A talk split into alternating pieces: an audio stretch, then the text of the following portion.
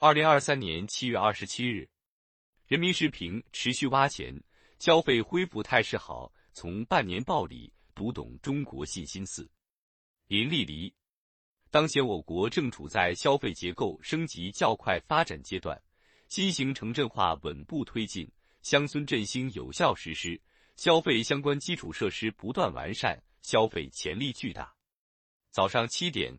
在南京农副产品物流中心 C 区水产市场，一百五十多家专售小龙虾的批发商户已经忙得不可开交。一家批发商户做了个对比，他家档口今年平均每天出货三千多斤，比去年同期增长了百分之五十。小龙虾销售的火爆，成为消费恢复向好的生动写照。出行游玩增加了，亲友聚餐频繁了。可感可触的日常生活印证着消费总体呈现较快恢复态势。国家统计局发布的数据显示，上半年全国餐饮收入同比增长百分之二十一点四，全国电影票房同比增长百分之五十二点九，各行各业的消费汇聚成一股强大的力量，助推经济回升向好。上半年最终消费支出对经济增长的贡献率。达到百分之七十七点二，拉动经济增长四点二个百分点，消费拉动经济增长的主引擎作用更加凸显。总的来看，上半年消费潜力逐步释放，消费恢复态势向好，促进了经济发展和民生改善。国际上一般认为，疫情过后消费和经济恢复正常需要一年左右的时间。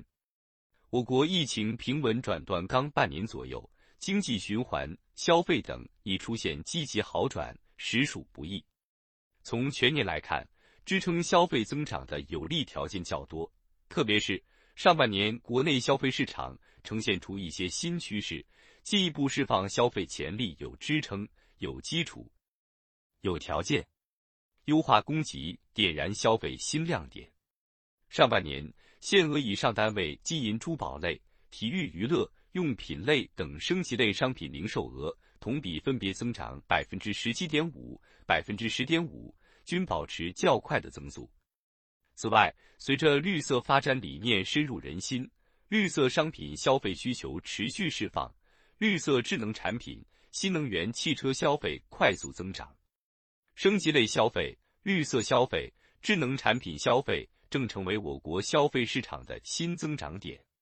顺应消费升级趋势，制造业优化产品结构，增加高品质产品供给，才能更好满足消费新需求，助推消费市场进一步做大做强。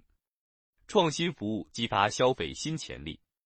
天津市在老洋楼里打造沉浸式戏剧展演，四川省成都市推出火锅巴士。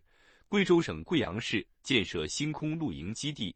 上半年，全国居民人均服务性消费支出同比增长百分之十二点七，出行类和接触型消费增势较好。不断创新消费场景，提升消费体验，现代服务业才能更好满足高品质、个性化的消费需求。继续运用新技术，开拓新场景，创造新模式。为消费者提供更好的消费体验，消费潜力将被更充分的挖掘。乡村市场拓展消费新空间。上半年乡村消费品零售额同比增长百分之八点四，其中二季度同比增速比一季度加快四点六个百分点。得益于农村居民收入较快增长，农村电商加快发展，农村市场升级类消费潜力正有效释放。